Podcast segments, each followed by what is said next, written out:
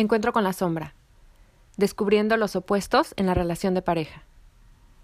Los especialistas en relaciones de pareja saben bien que aquellas cualidades identificadas por los miembros de la pareja como el elemento que les resultó más atractivo de su compañero suelen ser las mismas que más tarde se convierten en motivo de conflicto. De este modo, las cualidades originalmente atractivas son reetiquetadas más adelante hasta terminar transformándose en los aspectos más problemáticos y negativos de la personalidad y de la conducta de la pareja.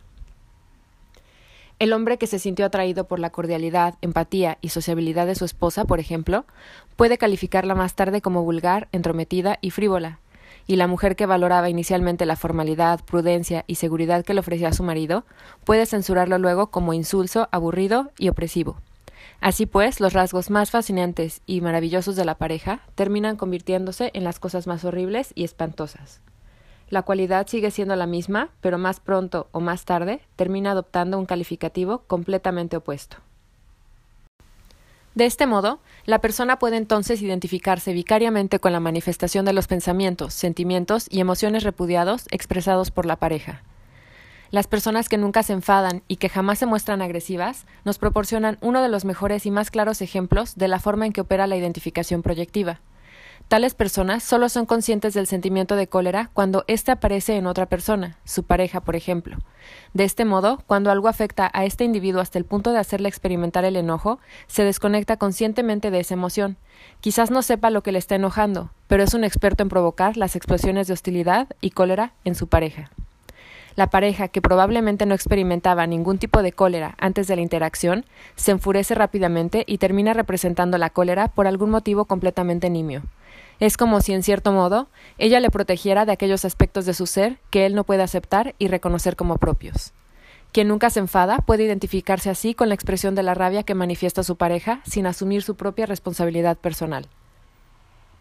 Y normalmente, tras esa explosión de cólera, el sujeto suele censurar severamente a su pareja. Cuando se dispara una proyección de este tipo, el individuo que nunca se enoja suele horrorizarse ante la expresión de la ira y la conducta irada, impulsiva e incontrolada de su pareja.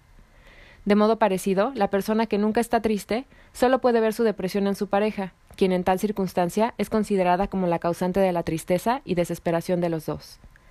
Hablando en términos generales, las proyecciones suelen ser intercambios, transacciones pactadas por ambos miembros de la pareja, por así decirlo, de aquellos aspectos reprimidos de su propio yo.